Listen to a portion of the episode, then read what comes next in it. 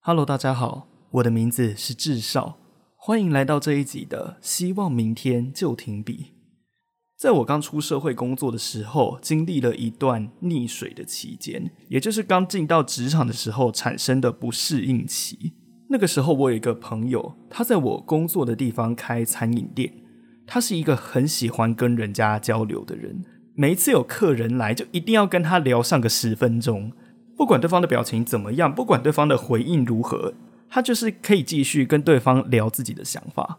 直到后来，他发现他的店明明就开在学校附近，可是到他那边去吃饭的学生越来越少。我也是常常去他店里吃饭的常客，每一次我也是听他讲他自己的想法。我觉得他做的菜很好吃，我也相信会做出好吃的菜的人不会是坏人，所以我不会有太多不好的感受。一直到某一天，我在工作上经历到了挫折。我进到那个餐饮店，点了一杯咖啡，然后跟老板说我遇见了什么样的事。结果老板他回答：“这就是你的错啊！工作就是不要有想法，你就是让案子顺顺的过，好好的领钱，这样就没事了。”他就这样滔滔不绝的继续讲下去。在那之后，我就几乎没有和他讨论过这方面的问题。这是一种被拒绝的感受。后来有一次，我又经历到了挫折，我又再次去他那边点了一杯咖啡，告诉他说我遇到了什么事。结果他的回答是：“所以我告诉你啊，你就是这样子啊，所以问题就在你身上嘛。”然后他就这么一如往常的讲下去。到了最后，我们几乎不怎么沟通了，就只有我去到那边我要吃什么，然后他回答我：“嗯，好，OK。”之后我们就再也没有聊过天了。我曾经听过一个处世之道：如果在工作上让你遇到一些很不快的人，那其实不需要注重他的情绪，只需要注重他的内容就好了。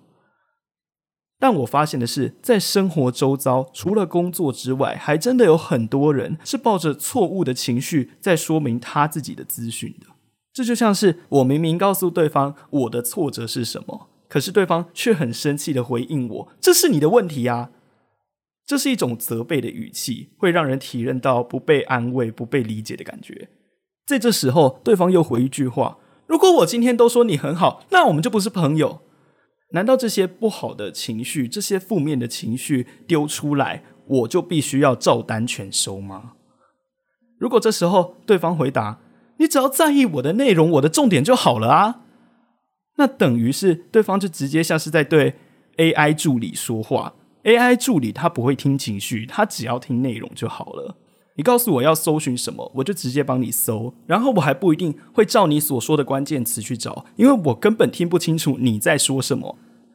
如果是在工作上就算了，可是今天我只是想要找一个人分享我到底遇到了什么样的烂事，我不是在跟他讨教到底工作要怎么做，到底工作的意义是什么。跟对方生气，对方还觉得是我的情绪有问题。那这样根本就不叫交流啊，甚至连沟通都不算是。在沟通的时候，首先应该是要先去厘清问题点是什么，去厘清对方的认知是什么，撇清掉那一切的误会，才有办法展开对话。可是就在展开对话之前，我就已经先收到一大堆充满负面的情绪与用词。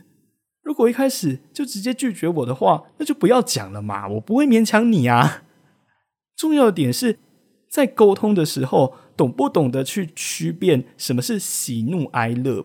声音表情重要吗？是，它很重要。它是沟通的利器。它除了可以让所说出来的资讯变得更生动之外，它还可以透露出一些隐藏的讯息。比方说，我今天见到人，我要与人打招呼，你好。但往往我周遭的人都是这样打招呼的，嗨。他甚至连看都没有看我。请问你是遇到什么伤心难过的事情吗？那根本就不叫打招呼啊！